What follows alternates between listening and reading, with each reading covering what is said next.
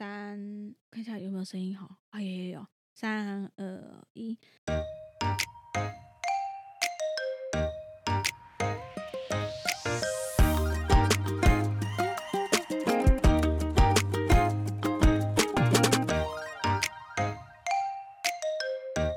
欢迎回到 Murmur Vet 兽医碎碎念，我是兽医师马克。我是动物医院柜台小鱼。我们的节目会在每周四的晚间六点更新，为大家带来动物医院的日常生活以及闲聊，提供宠物医疗相关的知识。你刚怎么了慢了半拍？是我是我们那是是个吗？那个吧？好啦就是 我们今天是第一次，就是用视讯连线录音，对，我们现然后在正在然后已经连续两天都搞这个，就是搞了一个多小时，每次测试都是个一个小时，小时。今天对今天一个半小时对才终于成功。对，心嗯很累。为了就是不要再开直播，可以正常的就是上传我们的 podcast，就怪我们，就是我永远都没有办法准时录音，就我们永远没办法预录。嗯，如果之前有预录，现在至少还可以撑个两三个礼拜。你说没有存货的，对我们完全没有库存，所以就变得很麻烦。嗯一方面想主题 可以稍微就是一直更不断更新这样子，不要一直播旧的东西，所以就导致现在的场面。好，我们这是第一次嗯测试啊，就是假设说有其他的 podcast 对我们这个方式也有兴趣的话，也可以问我们一下，我们可以提供我们查到资料嗯的那个网址。好，不确定是不是电脑太老旧了，所以真的测试非常久。就是一直有一些不明原因，反正就是一下抓不到麦克风，一下抓不到声音，就人品问题啦，好不好？就是而且我们永远设定都是一样的哦，对，永远测试都是一样的，但是就是会大家有问题都是不行，对，嗯，那你说本来要测三方通话嘛，但后来发现没，结果也不，行，对啊，嗯。呃，今天想说聊些轻松的话题，好，因为其实最近医院应该也没有发生什么特别的事情嘛，还是还是跟疫情有关系的消息，就是嗯。如果真的四级跟封城之后，现在是确定医院可以开，嗯，然后之前嗯就是会有一些人有疑问说，那这样子要怎么证明说自己是要带宠物去看诊？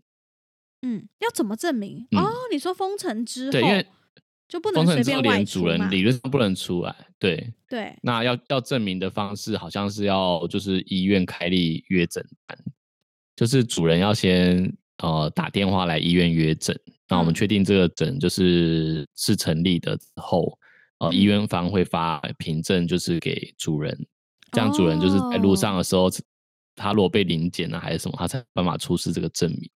对，哦但是现在这个凭证凭证的格式目前还没有还没有一个正式的一个公告出来。对对，对，只只是说现在预想可能接下来会是这样做。嗯，对，医院一样嗯能开，只是说要怎么样让大家出来看诊是另外一回事，就大家要再商讨。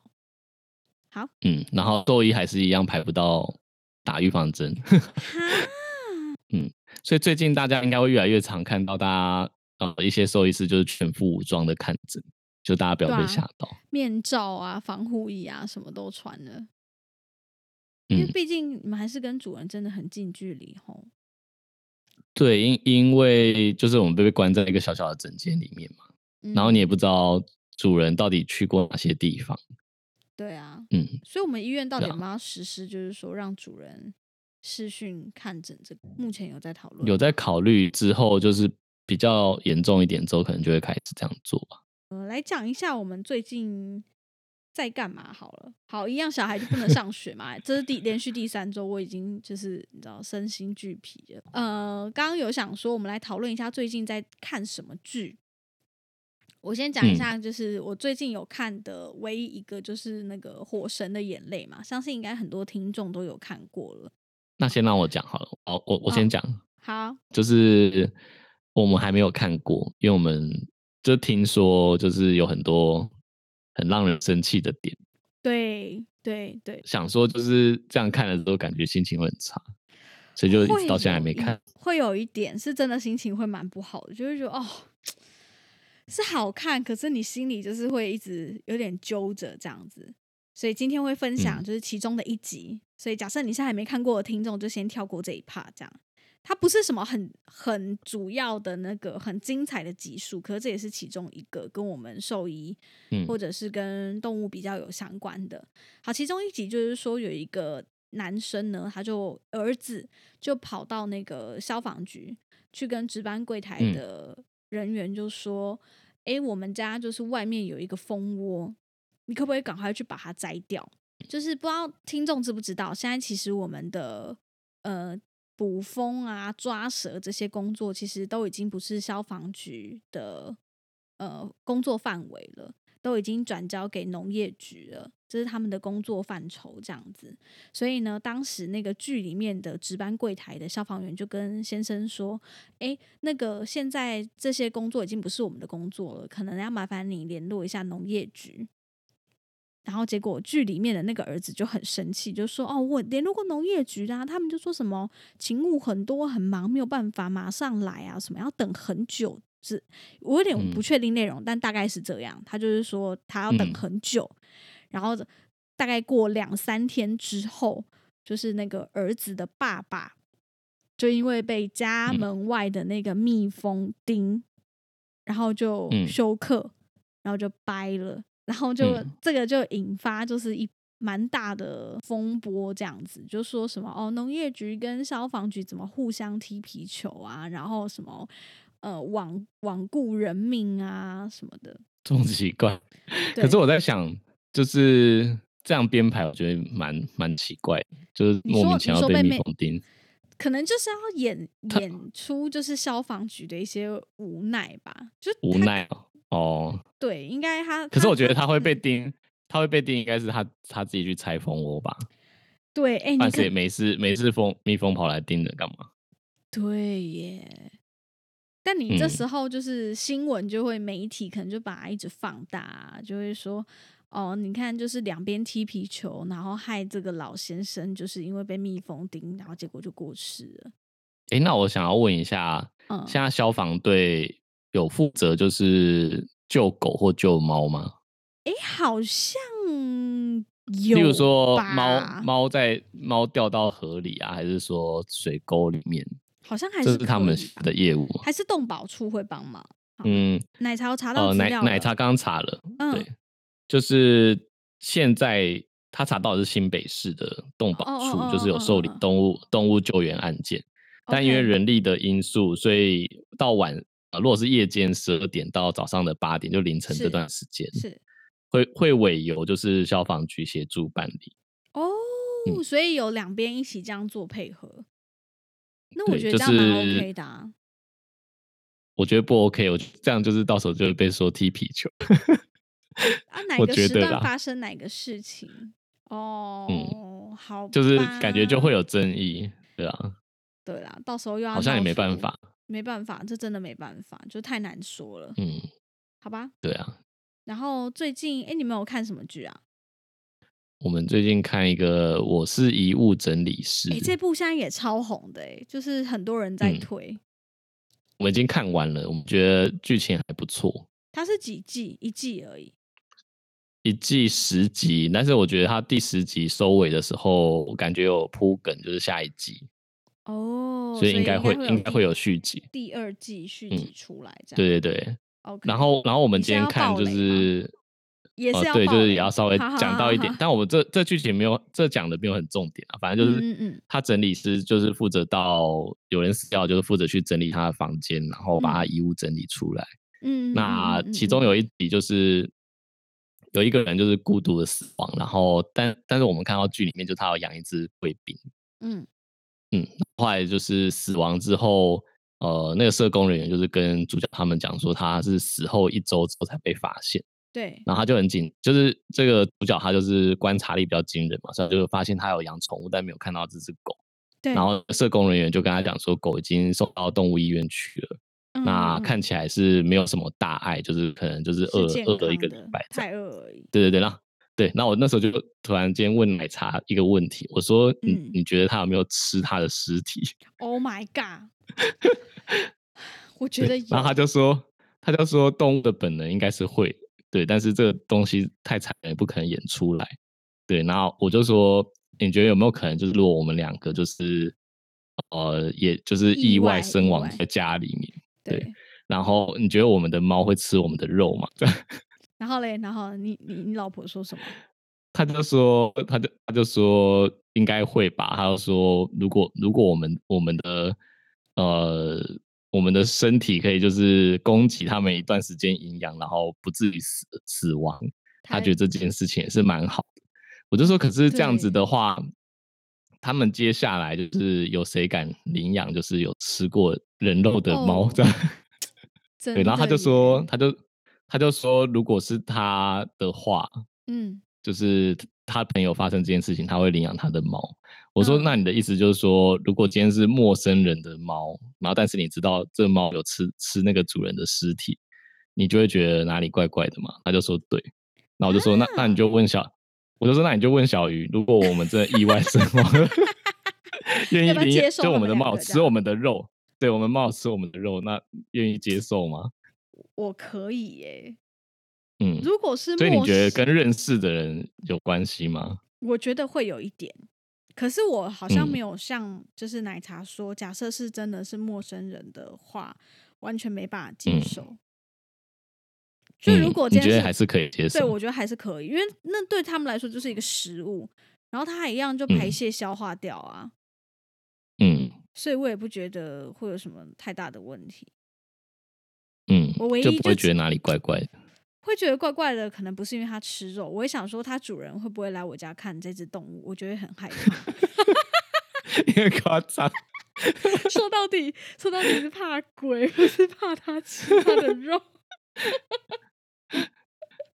那你不会觉得它有吃的话，就是嗯，感觉它就在就是对，嗯，好像还好好，还可以，我觉得还这跟可以。这跟之前那个之前讨论那个凶宅事情好像有点类似。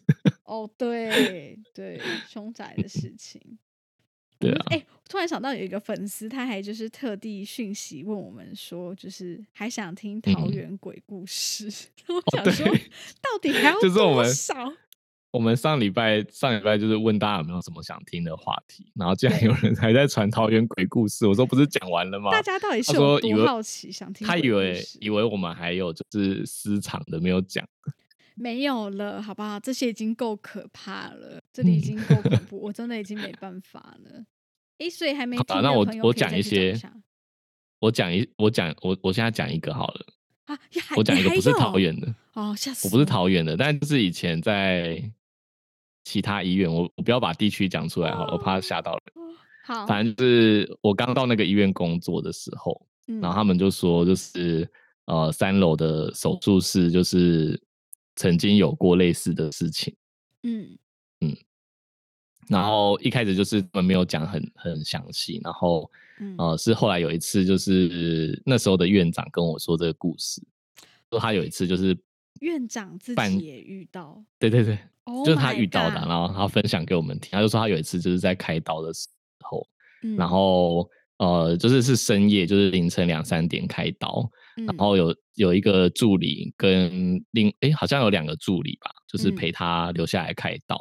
对那。他那时候就是开到开到一半的时候，突然间听到有一个阿丧的声音，然后就阿说：“哎呀，他说要许我这么恶心，这样。”就他开到一半这样，你说很明然后他就确的这样说，哎呦，，对对，而且是在耳朵旁边讲这样，然后他就想说，哦是只有我听到嘛？然后他就是因为在开刀嘛，他也不好意思问，想说就是赶快把助理就是结该做的事情做完对对对对对对，然后就做完了之后，就是后来再去问助理，他们有听到吗？然后他们嗯都点头、说有听到这样，嗯，对，然后当然就大家就后来就不了了之，对对对对，反正就是就赶快该下班的下班这样。天哪！嗯，然后我们就在讲说，嗯，所以是那个那个那个鬼是一个路人，然后就是从来没有看过手术，然后第一次走进来手术房看一下，然后就说，哎呦，能他就他就刚好经过，想说哦，嗯，怎么这时间还会遇到这种手术？这是一个这个一个一个怕腥怕血腥的手鬼这样。对，有点毛哎、好可怕哦。好，我们没有鬼故事了，就这样子了。暂时好像没有，我们没有亲身经历啊。我刚刚讲那个是别人跟讲给我听的。对啊，那个上次是不是有一个粉丝就是在我们直播的时候也问我们一个问题，是嗯，说我们的兴趣跟嗜好是什么？然后我好像走在我都在直播上面讲说，我我之前有一些兴趣是打电玩，对对，但但是现在就是时间越来越少，就是越来越没有办法。对对，然后那天好像你就没有讲，只有我讲而已。哦，所以有人会想要是知道我的兴趣跟嗜好是不是？应该会有啊，搞不好他就是要问你啊，哦 就是回答是我。这样子哦，我想一下，现在嗯当然没，现在待在家当然没什么兴趣嗜好啦，就现在在家就是呃带小朋友，然后小朋友睡着之后才有自己的时间，就看一下影集这样子。但在这之前，其嗯实我跟我老公都蛮户外派的，就是喜欢去海边啊，然后喜欢出去玩，上山下海的。然后嗯呃，有小朋友之后就比较少去看电影，不然其实也蛮喜欢看电影的。能唱歌，嗯，我很喜欢唱歌，对我会跟奶茶一起唱歌，这样你们现在讲出了“唱歌”这两个字，那你们就要在节目上唱歌啊。没有，没有，没有，不要 Q 我们，不要 Q 我们，没有，没有，没有，没有，没有。你说下次就换我们两个唱歌，就有一集整集，我们就是唱整集张惠妹这样，直播的时候吧，我觉得直播的时候唱歌，他们应该可以接受。可以是不等在？podcast 的话，应该就是上班通勤了还要还要听你们唱歌，大家觉得很烦。我觉得太尴尬，哎、说不定，说不定他觉得我们声音很美妙啊，你怎么这样？我是说，在 podcast 上面，大家应该不想，因为就是哦上下班的时候还要听人家唱，对啦，对啦，对。但直播应该可以。对，我觉得直播应该就可以。我们到底就是我们的节目到底要走偏到什么程度？就是已经从、可是说实在话，就是蛮多人就是希望我们讲一些就是五四三的。对啊，就我我收到很多次讯息，都说就是喜欢直播什么也不错，然后就是或者 喜喜欢欢讲讲一些跟医疗没有关系的东西。还有人说我们就是宠物版瓜吉啊，嗯，有有这么高的评价，好像有？好 像有，我记得我有看到粉丝就是发讯息，说他觉得我们嗯就是宠宠物界的就是瓜瓜张，哎、新资料夹吗？新资料夹就是没有，就是在讲讲一些有的没的，收集这一周发生的事嗯情，这样。好啊，感谢你给我们的就是这么高的评价，因为我个人也很喜欢瓜吉。好，然后 讲一下，好，兴趣四号讲完了嘛？就是如果现在没有疫情的话，原则上我们应该是几乎每个礼拜都会一定会出门。然后我从在怀孕的时候就会去海边，然后小朋友出生之后三个月，我们带他去露营，然后嗯野餐啊什么都是，可能一个月至少会有一次一两次。一天到晚感感冒被我们骂。我儿子很爱感冒，但现在大一点就好一点了。在那之前的确是蛮常嗯感冒的，可能一个月吧，一个月一定会感冒一次，就凉嗯凉到啊，吹到风什么的。好，兴趣嗜好到这边结束。然后，哎、我突然想到，我们上一周、上周六的时候，好像就是有一天有一个下午的门诊，就是排的很满嗯这样子。哦，对，然后那时候我们不是有就是说就是直播上面讲的，对，在直播嗯上面有说，我们有一一的打电话跟主人讲说，呃，就是因为候诊区有人数的限制，这样，所以假设说你提早到了，前一个门诊还没有结束，可能要麻烦你在门外等。然后宠物的部分，我们也怕它会中暑，还是天气太热，所以宠物我们可以先帮你带进来医院。对，嗯，然后想就我们都已经内心演练好要怎么弄。对对对，我先打电话，而且你知道，甚至有主人一听到说就是狗可以进来吹冷气，他在外面等这件事，直接大笑出来。真的啊 我们另外有我们另外一个助理打电话去，然后、嗯 然后那个主人听到之后整个喷笑，然后太荒谬了吧？就是狗可以听到狗进去吹冷气，我们那时候就一直觉得，天哪，这样子那一天到底会有多多夸张？就是大家挤在外面。后来后来嘞，反正后来就是，我觉得可能是新闻，就是感觉疫情越来越严重，然后越来越嗯多什么医护人员不是说，就是急诊已经爆满了，已经超过负荷了。嗯嗯，然后新闻新闻越来越多之后，他们就一一的越靠近哦礼拜六就一直在取消，哦真的，然后到了当天早上还有人取消，然后到最后哦来的只有三个，就没有挤在一起了。哦我那我那时候还很担心哎、就是我休假前还一直想说，天哪，那一天炸掉要怎么办？然后还就是嗯赶快一一的打电话给主人，这样所以就很多人都一直在观望，一直觉得疫情会变好，然后的确是这样。就到了最后一天，发现、嗯、我还是不要不要到这个重重灾区的地方。对我们 是重灾区，热热区。没有啦，就是台北市啊，台北市对对应该对外县市来说都很可怕吧？哎、我们嗯整个、整个被锁锁住、哎，大家都很很害怕。你知道，在疫情疫情就是刚开始爆发的时候，就刚好我们有排排了，哎、就大概五月初的时候有回中部，因为我家都在台中，家人都在台嗯中嘛，我就回中部，然后想说带我儿子嗯去发廊，赶快就是剪一下头发，因为我想说可能很嗯长一阵子都没办法出门剪，我想一次把它剪短一点这样。然后结果就约了你是说还没有爆发的时候？刚开始的时候，嗯，就是台北新北有点可怕的时候，就是那时候爆出来可能就一百多例之类的，然后我就嗯想说好，那就刚好那时候要回中部，先先约一下发廊，赶快带我儿子去剪头发，嗯，而且我被拒绝。你现在这样讲，等一下小心你被炮轰，大家说都已经爆发了，你还乱跑到不是不是，那时候还没那时候还没到第三呃第三集，嗯，那时候就是才刚开始，对，那时候五月初就还蛮前面的。然后、哦，你是说就是桃园诺富特那时候开始，哦对对对对对对才有一点新闻这样，对对对，那时嗯候真的还没有，然后我就就被拒绝了。他说：“哦，你刚从嗯就是台北下来嘛？”我说：“哦，对，我昨天晚上才下来。”他说：“嗯，那先不要好了。直接被拒绝。奶茶奶茶就是也是跟你那个时候差不多时候，他那时候去牙医回诊，哦，然后牙医师也会一直问说你有去过桃园吗？有去过哪里吗？对啊，而且哎、诶我觉得牙嗯医很很可怕，因为你去看牙医，你不可能戴戴口罩啊，所以他们就是哦，因为他他他会看着你的嘴巴，你嘴巴要打开啊。哎离、超近哎、所以他们那个是高风险吧？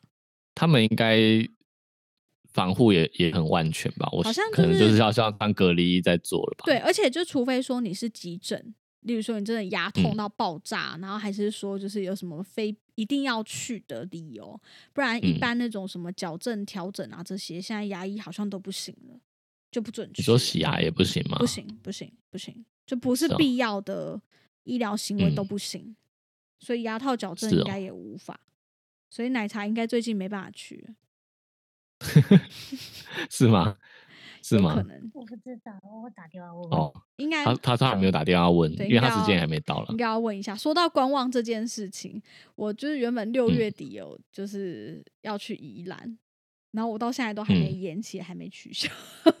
哎，你上次不是说你取消了吗？我取消的是五月中的，哦，所以你六月还有我我延期的是五月中的，对，延到那个年，哦就是他到年底前可以用完这样。然后是到底有多爱宜兰啊？不是一次，就是五月中这五月排一个，然后六月排一个。五月是朋友约的，然后六月这个是嗯因为之前有拿到那个住宿券，就是嗯老爷的那个住宿券，就是到六月底就过期了。我想说好，就嗯刚好就是我老公生日就一起去，对，然后我现在也还还没打电话去，那应该是不会去了啦。但我觉得最伤心的嗯是，我跟奶茶七月底那个动力火车的演唱会吧。动力火车演唱会应该不可能办了吧？现在现在年轻人还知道动力火车是谁吗？知道动力火车现在蛮红的、哦，我上次看到那他在各大 YouTube 就是还蛮活跃的，我上次看到已经就是有人不知道张惠妹是谁，怎么可觉得能？很夸张。真的啦，就是上次有有看到别的 podcaster，就是有在有在讲，就是他他就在线动上面写说，现在已经有人不知道张惠妹是谁了。他说是我自己太老了。我不敢相信，骗人！那个人没在出没在看电视，没在划手机。张惠妹那么红，怎么可能不知道？有可能现在的年轻人吧可。是你说动力火车知道，我还勉强可以接受，但张惠妹我觉得不太可能哎、那我在这边发个问题，就是如果有人不知道动力火车是谁的人，发个讯息给我们，怎么有可能国高中生人不知道啊，有可能，我觉得。不可能？我现在就带我儿子听动力火车，他现在又 跟我一起看动力火车演唱等他会讲话的时候，我就不相信他他会讲话的时候，他知道动力火车是谁。我会 每天告诉他，因为我就觉得我动力火车演唱会应该是会延期或取消，然后我就想说不嗯行，那我我要在家里听。然后那些昨天就开电视跟他一起看动力火车，就是现场 live 的版本，好惨哦！我现在什么地方都没办法去，真的就是被关在家。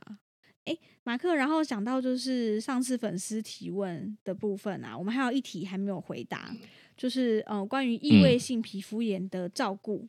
对，那对于异位性皮肤炎，你有什么？因为这个话嗯题比较大啦，所以我们就没有那时候办法在直播上面讲。，对，对，因为它算是一个很大的话题。嗯，没错没错，算在台湾蛮常见的啦。首先，他问就是异位性皮肤炎的照顾这件事情。嗯，那我觉得是应该要先讲的是，怎么样确定是异位性皮肤炎？嗯嗯嗯对那定义的话，就是首先异位性的皮肤炎啊，就是是在你把所有其他的皮肤病都可能性都已经排除掉了，然后但是找不到嗯原因，嗯呃，然后也不是也也不是有一些感染或者是说发炎的问题的时候，才可能会去诊断这个疾病。嗯嗯嗯，嗯，这样你听得懂吗？我懂，就是要先做到确诊这一步，但是要怎么样排除它，又是一件蛮困难的事情。对，但我、嗯因为我觉得我会这样讲，是因为我觉得这个名词被滥用很久，就是哦有时候根本没有找出真正的病因，然后就直接塞一个说你的狗狗可能是异位性皮肤炎，然后就结案。嗯，哦，可能是嗯异位性皮肤炎，的确是因为蛮多主人都知道这个词。嗯，因为人也会有这个问题啦。嗯嗯，对，但如果说很严格的去定义它的话，是嗯呃，它有接触到其他的过敏的物质，但它不一定嗯是那个皮肤的位置直接去接触到。哦触到的话，我们就叫做接触性的过敏。哦，对，但它有可能是吃到或者是吸入呃过敏的物质，然后它反应对对，然后反应在皮肤上面的时候，我们才会说是异位性的皮肤炎。所谓的异位性，就是哦就是说它、它不是直接接触，它是从嗯其他的地方、呃摄入这个蛋白质，然后但是它反应在皮肤上面，所以位置不一样。哦，所以是异所以位性的皮肤炎。对对，我我每次我每次用新注音打，然后它都会给我跳出像异味，就是有臭味。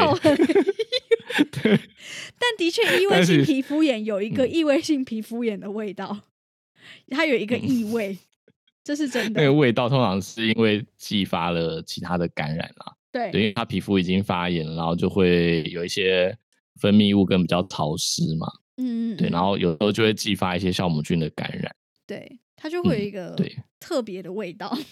我们都说那是酵母菌的味道。对啊对啊对啊，就是会有一个酵母菌的味道嗯在他们身上。那比较嗯常见的部位在哪边呢？你说异位性皮肤炎嘛？嗯如果它发生在属膝部，嗯，然后还有就是脖子啊，还有就是口吻部的附近的话，嗯嗯，就比较可能是这方面的疾病，还有腋下，对，嗯对哦，我们家之前年纪比较大的那只狗就是，它那个下巴已嗯经严重到就是苔藓化的那种程度。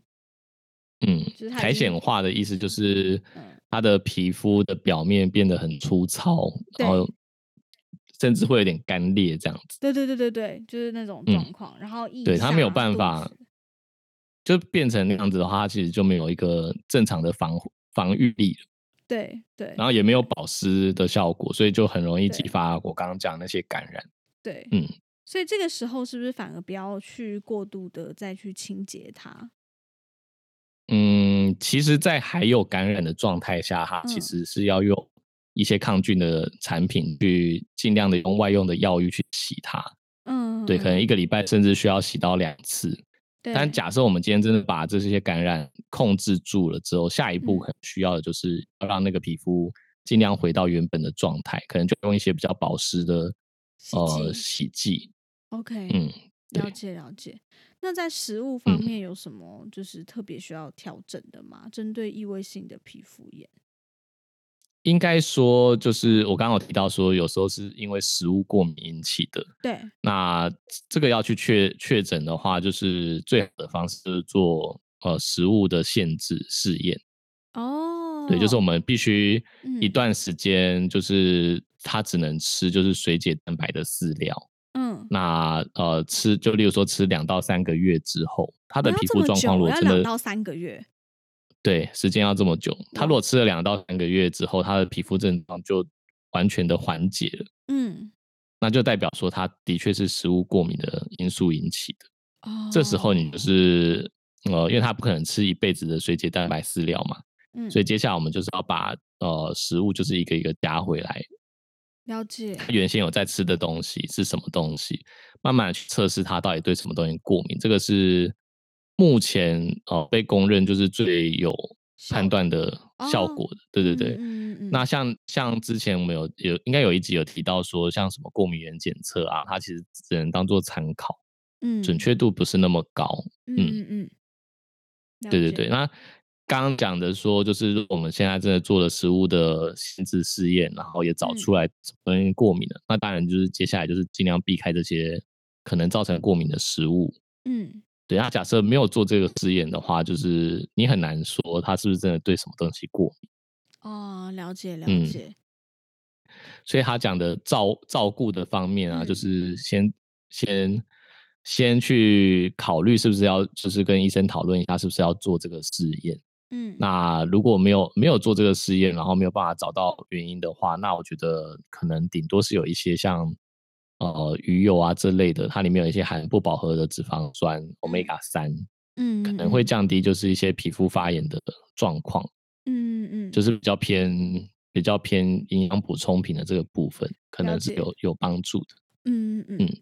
那环境呢？就是环境上面有需要做什么特别的调整吗？呃，通常我会建议的是，因为很多过敏，它有可能是跟一些霉菌，或者嗯是之前会比较常讲尘螨呐，但是其实尘螨我觉得反而出现的几率不是那么高。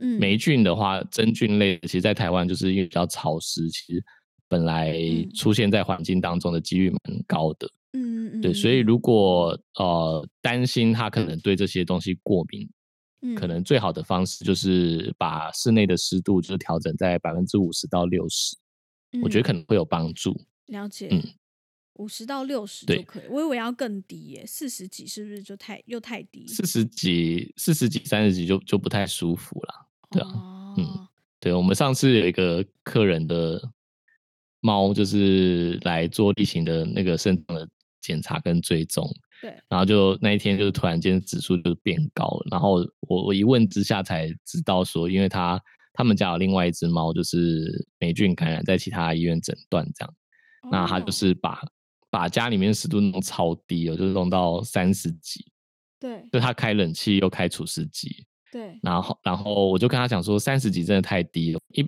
一般就是四十四十以下，其实就我们人也都会觉得不舒服。那然后我讲完之后他有办法弄到三十没有？，我讲我讲完之后啊，他妹妹就在旁边马上就说：“对啊，连我都流鼻血了。”这样，然后还说就是半夜还要起来喝水，就渴到会醒来喝水。啊，为什么要这样子？我说连你都这么渴，你的猫一定也是水分一定也蒸散的很厉害啊，所以它会今天甚至是会变高，有可能是因为它脱水了。对，然后我就哦就因为他很紧张，他就是紧张到会在整间就开始开始拿起佛珠会念经这样。真的假的？真的，他 是已经已经听看到他的指数变高，他就是已经紧张到做出这样的举动。就是我在跟他讲，他就突然间，嗯我就不知道他在碎念什么，然后突然间发现，哎、他手上拿着佛珠，也是在帮他帮他念经跟祈祷。我想说，天哪，就是已经失去理智了吗？真的耶！没有，然后后来，对我后来就叫他要冷静，我就说，就是你先把那个就是湿度先不要弄得这么夸张，就是例如说你有开冷气的话，你就不要开除湿机了，或者嗯说你半夜睡觉的时候，你可能只要选择开冷气就好。对，你就说我就先把，或者先把那个湿度买一台什么？买一台新的除湿机。不是，你说可以控制的，对不对？对啊，像我家这台就可以控他制在他应该也可以50啊，他应该也可以。控制，但他他不知道要这么低、这么高还是这么低啦。反正就我跟他讲说，哦反正你就是嗯回去之后大概大概五十到六十就很好了。对对，，他就说那五十到六十这些霉菌什么的不会就很严重嘛？我说其实嗯五五十左右，我觉得霉菌其实就还好了。对啊，你还是要靠环境的整洁，就是你不能完全只靠湿度。对啊，对啊，对啊，嗯，对，反正就是还还好，结局是好的啦，就是隔一个礼拜之后再再重新检验，它的指数就比较正常。哎、其实我从来没有想过说，就是肾脏的指数竟然会跟家里的干燥程度跟湿度是有关有关系的欸。